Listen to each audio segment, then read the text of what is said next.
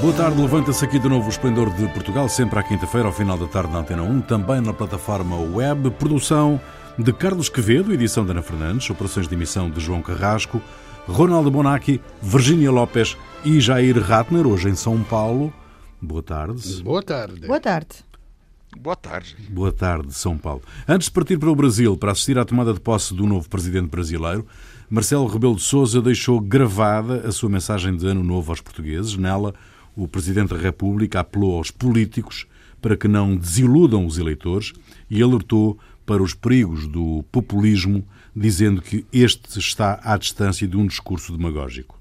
Na mensagem, Marcelo Rebelo de Sousa desejou também uma sociedade mais justa e apelou aos portugueses que sejam exigentes e que eh, não deixem de votar nos três atos eleitorais marcados para 2019. Que recados lembram ou se lembram vocês da mensagem de Ano Novo do Presidente da República? Eh, acho che foi un discorso opportuno, eh, giusto, do momento. Eh, eh, eu já a semana passada elegi Marcelo como personalidade portuguesa do ano, perché? Porque é o político mais importante que consegue ainda ter um contato com os eleitores, então contra os populismos, contra este desinteresse, uh, movimentos que nascem contra o sistema e tal, então também este apelo a votar, que, que é um direito que não devemos abdicar de exercer, e, e, e depois cada partido viu no discorso di Marcello, che afinal è, un discorso generico del momento e tal, cada um viu as suas coisas. Eu gostei do Partido Comunista che disse a, a, a disuguaglianza sociais, questo appello a, a, eliminare le disuguaglianze sociali, perché in, in Portugal disuguagli... desigualdade. Desigualdade, disuguaglianza italiana. Porque em Portugal continua a ser um dos países mais injustos, um dos mais ricos, cada vez mais ricos, os pobres continuam pobres e, e tal. Então, então eu concordo, mas gostei do discurso do Marcelo, mesmo se é um discurso de, de circunstância, de, de, de, de oportunidade, do momento. Uh, Jair, um, instituições mais credíveis e políticos mais confiáveis, pediu o Presidente, qual é o papel que cada um de nós e, e dos atores políticos podem ter uh, para conseguir estes objetivos? Bom, é, cada um de nós, quer dizer, a, questão principal é a participação. Uhum. As pessoas saírem da letargia, de uh, participarem, tomarem nas suas mãos o, uh, a sua a participação política. Agora, isso é um dado. Agora, quando se, fa quando se fala das reações dos partidos políticos, eh, foi algo um, um tanto estranho. Né? Como Marcelo Rebelo de Souza está com grande popularidade, todos dizem que as palavras do presidente vão ao encontro do que eles estão dizendo. Certo mesmo que às vezes essas vão de encontro que esses partidos falem, ao contrário do que o presidente queria dizer. Vou dar alguns exemplos, por exemplo, o PS concorda com todas as preocupações expressas por Marcelo. O PCP uh, concorda com isso e diz, ah, ele fala também da justiça social. O PSD diz que o discurso do presidente está em consonância com a fala do seu líder, o Rui Rio. O, o, o, CDS usou o discurso para apresentar como alternativa eleitoral. Quer Marcelo dizer, fica... faz o pleno, né? Faz o é, pleno. Faz, é, o pleno. é. Quer dizer, ele faz e todo mundo diz: ah, ele concorda comigo. Não, ele concorda com o Marcelo. Marcelo concorda com o Marcelo. E depois cada um puxa a brasa para sua sardinha, né? Virgínia. É porque ele, por exemplo, dentro do discurso diz uh, que não se pode permitir ou que tenham cuidado, sobretudo disse aos, aos políticos, porque tenham cuidado com as arrogâncias intoleráveis, com as promessas impossíveis, com os riscos indesejáveis, com os radicalismos temerários e com os apelos sem realismo. Então, quem é que não vai concordar um, com todas estas coisas? A questão aqui é fazer o meia-culpa.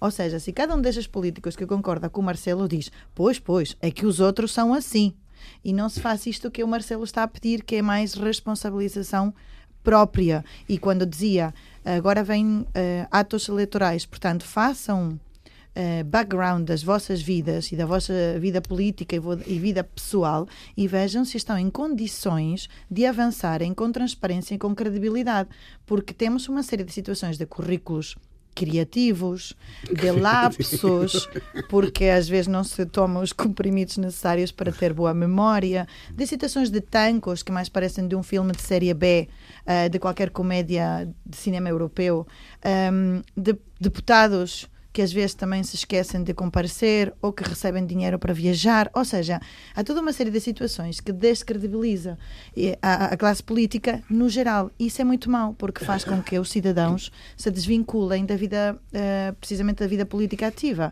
E não votar é o pior que pode haver, porque um, ehm, a abstenção é sinónimo de, de nada. Se, se não, não estamos a favor de nenhum de nenhum partido político. Então existe o voto em branco. Mas tem que haver uma exigência da cidadania, mas também alerta para que seja ordenada, porque dentro dessa revolta da cidadania por, por, por, causa das desigualdades, podemos encontrar o populismo. E Marcelo também muito bem dizia que construímos uma democracia durante muito tempo e demora muito pouco tempo a ser destruída. É verdade, é um sistema que não é perfeito, mas como ele também dizia, é melhor uma democracia imperfeita do que a tentação de qualquer ditadura. Se é oportuno, como dizia o Ronaldo, ou não, tem que haver mais discursos assim. Porque ouvimos discursos, e já vamos falar do Bolsonaro, de Trump, discursos muito assustadores no mundo, e é preciso mais Marcelos. Mesmo que seja fácil de dizer isto, mas infelizmente no mundo que estamos hoje, ouvimos pouco estes discursos. E são estes os que têm que calar nas pessoas. Não é o discurso do populismo que soa melhor, soa mais fácil. Bom, vamos ver qual é o efeito do discurso do Presidente na, no comportamento dos atores políticos, designadamente. Recuperação económica e segurança foram as prioridades referidas por Jair Bolsonaro no discurso de tomada de posse como 38º Presidente do Brasil. Brasil acima de tudo e Deus acima de todos, disse. As primeiras medidas a seguir à tomada de posse foram o aumento do salário mínimo para 225 euros, aumento inferior ao que estava previsto pelo governo anterior, e retirar a demarcação de terras indígenas da Fundação Nacional do Índio, passando-a para o Ministério da Agricultura, o que pode ser um mau presságio. Qual é a vossa opinião, meus amigos, sobre o discurso de Jair Bolsonaro na, na tomada de posse? E comece por ti, Jair. Bom, é, primeiro tem que falar que do, houve dois discursos de posse. Um que parece mais lido, um discurso mais estruturado, e outro no parlatório, que é uma situação mais solta, e esse discurso parlatório que ele falou é, mais abertamente, que ele falou que a bandeira do Brasil nunca vai ser vermelha, é, essas, essas coisas. É, e o, o, Brasil ia começar a deixar de ser socialista, quando o país nunca foi socialista. E o mandato dele começou é, com três medidas. As primeiras três medidas foram para atender o que, que se pode considerar como principal clientela do Jair Bolsonaro. E essas três medidas é, estão voltadas para um dos setores que elegeram. E, e, e parece um, um sintoma do, da orientação que ele vai tomar no governo. Em primeiro lugar, ele publicou uma medida provisória que entra em vigor imediatamente, mas tem que ser votada em, até em, pelo Congresso em até 120 dias, se não perde efeito, e essa passa a demarcação de reservas indígenas para o Ministério da Agricultura, uhum. que no novo governo está na, nas mãos de um representante do agronegócio. Quer dizer, ao publicar essa medida, ele anunciou que durante seu governo não seria demarcada mais nenhuma terra para os indígenas. A segunda medida foi acabar com o Ministério do Trabalho, que tem a função de fazer respeitar as leis trabalhistas e os direitos dos trabalhadores, sendo que muitos dos grandes produtores rurais do agronegócio estão com problemas por terem sido apanhados pelos fiscais do Ministério do Trabalho por terem trabalhadores em situação análoga à escravidão. Hum. E a terceira medida foi extinguir o Conselho de Segurança Alimentar e Nutricional, que, entre outras atribuições, impõe limites ao uso de defensivos agrícolas que podem ser prejudiciais à saúde dos seres humanos. Ou seja, as três primeiras medidas dele estão voltadas para fortalecer o agronegócio, com, eh, impedindo qualquer regulação do, daquilo que é plantado, do, dos, uh, dos venenos que são colocados nessa produção e deixando de lado o resto da população. Uhum. Ronaldo, Virginia, o que é que vocês esperam deste... Eu queria dizer a Jair, cuidado como tu falas, tu está no Brasil, Eh, não sei, eh, com, com, com esta que quer matar a petralhada, não sei, tu não és PT. Mas, eh, quer dizer, eh, cuidado como tu falas, tu estás na boca do lobo. Eu queria dizer que eh, ele disse que, que, que eh, queria eliminar o socialismo pelo que me consta, em todas as constituições do mundo democrático, o socialismo não é antidemocrático, enquanto o fascismo é antidemocrático. Depois ele pôs no governo evangélicos, eh, eh, eh, militares, ex-militares. Militares. Ok, ele falava do PT quando dizia tirar, eh, ma eliminar a ideologia. Quer dizer, o, o ou eu percebi mal desde que nasci o que é a política. A política é a ideologia, é tentar aplicar algumas ideias, eh, diretrizes na, na, na, no comportamento humano do Estado e tal. Tirar a ideologia, quer dizer, é um pragmatismo, isto é bom, isto é... Cioè, no, o bom e mau já é uma ideologia. Então, o que quer fazer? Tirar a ideologia, que quer dizer? Eu não percebo. E agora, invece, queria falar mal do Marcelo, como falei bem do Marcelo oh, oh, oh, antes, eu queria falar mal. Quer dizer, que vá... Eu percebo toda a diplomacia, que não podemos fazer ingerência na política, nas escolhas, entre aspas, democrática, democráticas dos brasileiros, que somos pa países irmãos e tal. Mas, quer dizer, eu, entre a, a, a, a hostilidade e manifestações de amizade, há uma grande leque, eu não percebo porquê. Quer dizer, eu, se fosse presidente da República, talvez, como a nossa diplomacia é uma das melhores do mundo, é muito boa e tal, se me tivessem aconselhado a ir.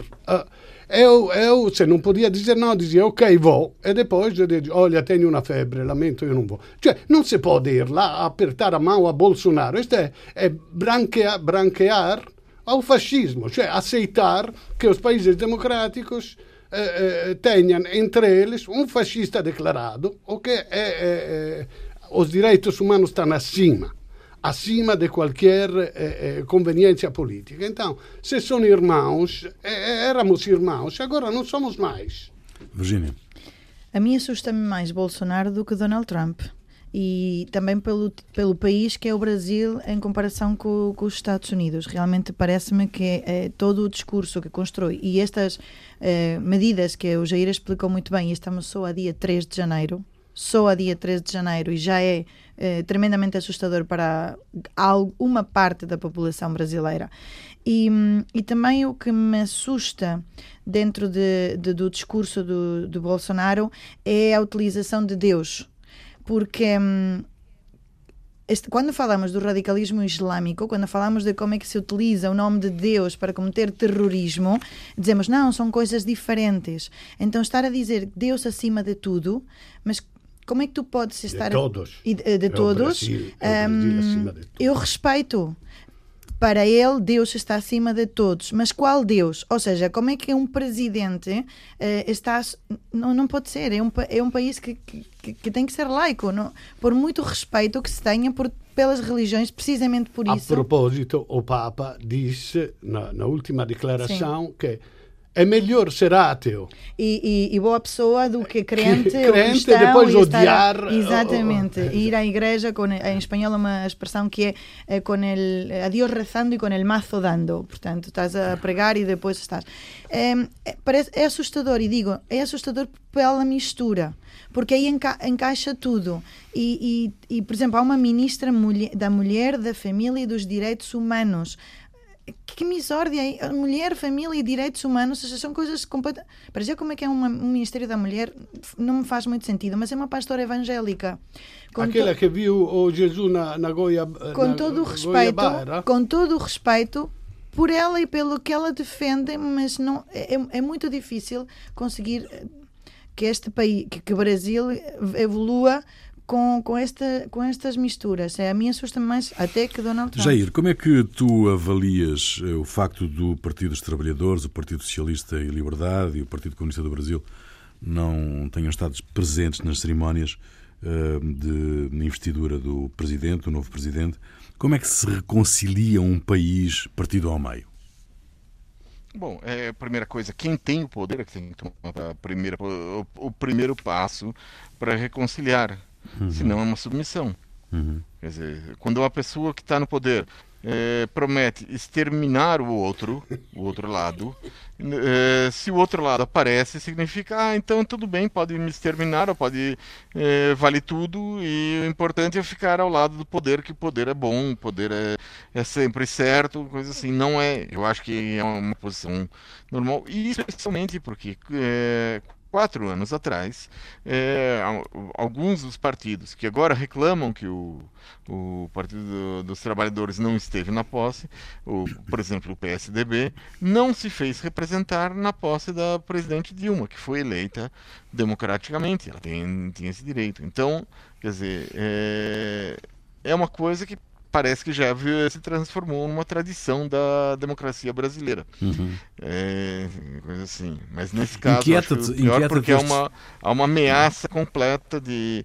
É, o Bolsonaro pretende, afirmou que pretende é, criminalizar, ou seja, transformar em crime o, o, o que ele chama de ativismo social, Uhum. E ao fazer isso, coloca uh, transformar em fora da, da, da, lei as bases de apoio dos outros partidos. Como é que você vai depois ah, então tudo bem, é esse o meu presidente, tá. e com uma situação de bastante é, problemática na, na, na eleição, é, que foi a utilização de verbas não declaradas é, que mexeram em todo o processo eleitoral, é, essas verbas gastas em uma campanha de mentiras realizadas é, através do WhatsApp em que uhum. foram milhões e milhões de mensagens é, que diziam desde é, que o Haddad era é, pedófilo, é, criminoso, bom, e que, uma série de acusações, e como não é, eram acusações no âmbito privado, não foram levadas em conta pela justiça eleitoral. Muito bem, um, vamos esperar para ver o que é que um, nos fornece uh, de mais surpreendente os primeiros dias do governo de Bolsonaro no Brasil, que tomou posse no dia 1 de janeiro. Uh, emissão especial do, do Esplendor apenas uh, exclusiva na web. Mário Centeno foi escolhido como Ministro das Finanças Europeu do Ano pela revista The Banker, que pertence ao Financial Times. A distinção é justificada com a maratona negocial liderada por Centeno como Presidente do Eurogrupo para a reforma do, da zona euro e ainda pelo trabalho como Ministro das Finanças de Portugal. O Cristiano Ronaldo do Ecofin, como lhe chamou o antigo Ministro das Finanças alemão, recebeu nova distinção internacional. Na vossa opinião, uh, Centeno está na moda ou merece mesmo esta distinção? Eu estou profundamente decepcionado com o Centeno. Eh, eh, eu não sei ainda esta reforma, eu não conheço só coisinhas que chegam, mas eu queria ver como é esta para ver se ele deixa um recado. Mas o que eu sei é que ele chegou, uh, o Costa, eh, com o, o, o, ministro socialista diz ok, a primeira coisa que temos que fazer é reconfirmar a nossa adesão à comunidade europeia, então respeitar as regras para depois poder mexer, ter credibilidade para... Eu acho que se fermaram na primeira parte, cioè maquiavellicamente, este Centeno chegou ali, foi mais papista que o Papa, fez uma política que podia fazer o Schaubel, melhor, porque o Schauble tinha mille críticas, ele invece vem da um governo socialista, pode fazer o que quer, e agora ele vai-se embora, vai dirigir uma, qualquer organismo internacional e deixa, e deixa essas regras assim como são. Eu quero ver como são antes de dar um juízo definitivo. Mas essa cosa do, do déficit a 0,2% é um insulto às teorias de esquerda mundiais. É um insulto é para beneficiar os países mais ricos. Então, eu estou profundamente desiludido com o Centeno. Esperava que ele chegasse dice ok, sì, tutto bene, eu percebo tudo, mas é começar a introduzir alguma coisa que favorecesse os países mais pobres. Em vez, os países mais pobres são mais pobres e os ricos se tornam mais ricos. Então, ele foi um, um fautor desta política. Virgínia, Jair. vai em consonância com a escolha de personalidade do ano da Associação de Imprensa Estrangeira, uh, antecipando-se ao, ao outro prémio. Mas são coisas, são coisas diferentes, ou seja, é verdade que é escolhido pelas negociações né, e pelo uh, papel um, no Eurogrupo, e por outro lado também pelo desempenho em Portugal. E é verdade que ele pode. Eh, há coisas que melhoram eh, a, nível de números, que são os números que contam uh, para uh, a zona das finanças. Se falamos, se vemos o desemprego entre 2013 e 2000 e, e hoje, uh, passamos de 17% para 7%. A projeção de crescimento também a projeção é de 2%. A, a, a resolução do déficit também muito abaixo do, do um, autorizado. Portanto, esses números para a área das finanças contam. Isso não significa que estejam resolvidos os problemas sociais do país e que haja um, que melhorar a saúde, que melhorar a educação e como muitas vezes o Jair usa esta expressão de que quando se puxa da manta, a manta de um lado Uh, destapa-se Destapa do outro. Do outro. Uhum. Claro, e eu acho que quando ele começou a entrevista que deu um, após a entrega do prémio, a, a, reconhecer isso, que é um prémio que tem valor relativo, nem é, nem é o melhor do mundo, nem o pior do mundo. Tem valor que, como o peso de ser em mais de uma década, um, a primeira vez que um, um, ministro das Finanças da Zona Sul recebe o prémio e é a primeira vez de sempre que é um português. Portanto, nesse aspecto é uma coisa positiva. Agora, a nível interior, claro que 2019 vai ser um ano de mais reivindicações, de mais protestos, de mais negociações e que ainda estão os professores, ainda estão os enfermeiros, ainda está uma série de situações que têm que ser resolvidas. E se podem resolver, como tu dizias, eu, eu acho que é complicado uh, fazer o que todos gostaríamos, que é aumenta o ordenado, aumenta tudo. Isso é o ideal, cumprindo as regras.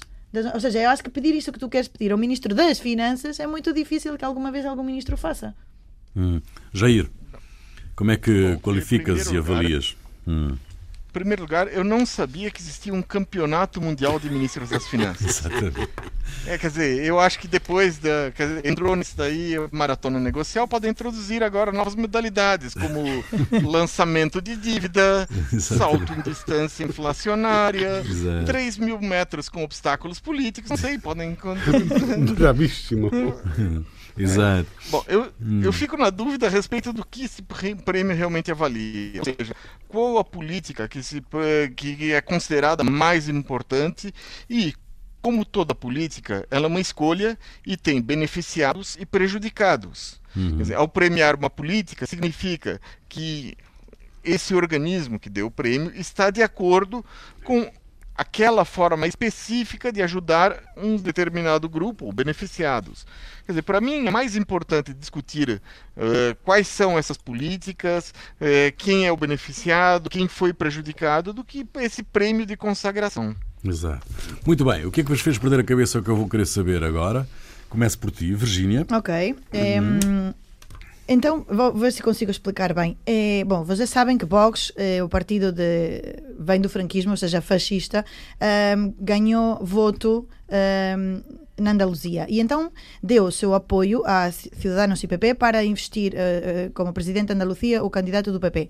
Agora diz que retira esse apoio caso PP e Ciudadanos não uh, continuem com uma dotação económica para a ajuda da violência de género. Há um pacto de Estado para combater a violência de género e, e então uh, os partidos da Andaluzia querem uh, dotar dinheiro para essa luta e Vox diz que uh, se não param com essas ajudas à, à violência de género, não um, apoia mais. Explica que é porque vão parar a, como ele chama, as feminazis as associações, eh, bom, enfim. Uh, Parece-me terrível que no século XXI estejamos a, a, a, que surja um partido com muitas outras questões, mas esta da causa da, da mulher toca-me, indigna-me mais, porque em 2018 morreram 47 mulheres a mãos dos seus eh, parceiros, maridos, ex-maridos, etc. A última foi muito trágica, uma rapariga de 26 anos em dezembro professora que foi trabalhar para o Elva e 15 dias depois saiu dar uma volta e não voltou. isto leva-me ao discurso da passagem do ano de uma apresentadora espanhola, Cristina Pedroche. Podem procurar na net, porque os vestidos dela da passagem do ano, das 12 badaladas, são cada vez mais polémicos. Ela faz de propósito. E então o vestido deste ano era simplesmente um biquíni, uma inspiração da Yves Saint Laurent, mas era um biquíni floral. Ou seja, era mesmo um biquíni floral 12 da noite, Madrid, passou um bocadinho de frio. Frio, certamente. Mas é? o que mais me, me, me indigna. Estava tapada pela vaidade dela. Não, mas não, não, era bem. Ou seja, a questão é, era provocar mesmo a, a, a polémica, e é claro que o Twitter depois explodiu, explodiu, com um monte de apoio também, mas muitas, muitas, muitas críticas. E no fundo o discurso dela era. Uh, que as mulheres possam sair a correr ou que possam vestir-se como elas entendam e que não e que possam fazê-lo de forma livre, ou seja, que um dia o vestido da Cristina Pedroche deixa de ser notícia, seja biquíni ou não, e que um dia as mulheres possam ir correr e saibam que regressam. E não partidos como o Vox digam que ainda por cima não há que dar dinheiro à luta contra a violência de género. Jair, o que é que te fez perder a cabeça?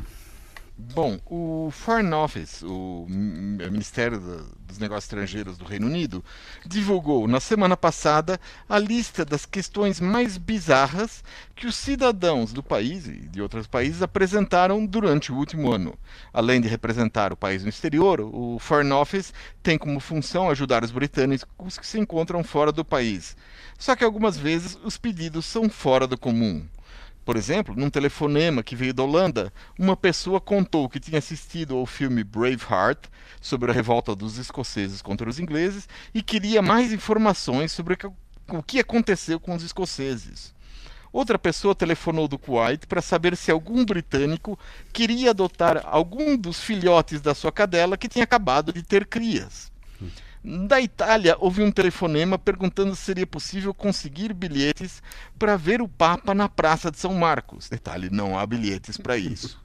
E já, eh, era, uh, e já agora, ele também perguntou se havia alguma britânica interessada em casamento. Mas o caso mais estranho foi de um inglês que tinha encontrado uma mulher natural da Polônia num site online e, na conversa, ela perguntou pelo tipo de sangue.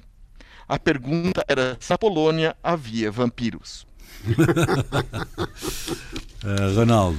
Bom, eh, na China há 1.400 milhões de habitantes, mas seria muito mais, cerca de 1.700 milhões, se no 1980 o governo non tivesse intrapreso uma, uma politica di controllo de natalidade che funzionò molto bene. Era uma famiglia, un figlio. Então, não podiam ter mais que um filho, um casal não podia ter mais um filho. E funcionou tão bem que no 1 de janeiro de 2016 foi abolida esta regra e, e, e no 2016 nasceram 17 milhões e meio de chineses, um milhão a mais do ano precedente. Mas no 2017 baixou, questo numero baixou, até que no 2018 nasceram cerca de 15 milhões de chineses, muito abaixo dos 20 milhões que eram previstos e que eram auspicados. Então começaram a preocupar-se. Então, o absurdo é que até três anos, até três anos atrás era proibido aos casais absolutamente ter mais que um filho e agora o governo está uh, ajudando, incentivando os casais a fazer mais filhos. Exato. Muito bem, a música é tua, o que é que nos trazes, Ronaldo? Uh, Ho capito che ti amo, Luigi Tenco, 1965, é uma canção de amor de um chansonnier que depois, alguns anos, se matou.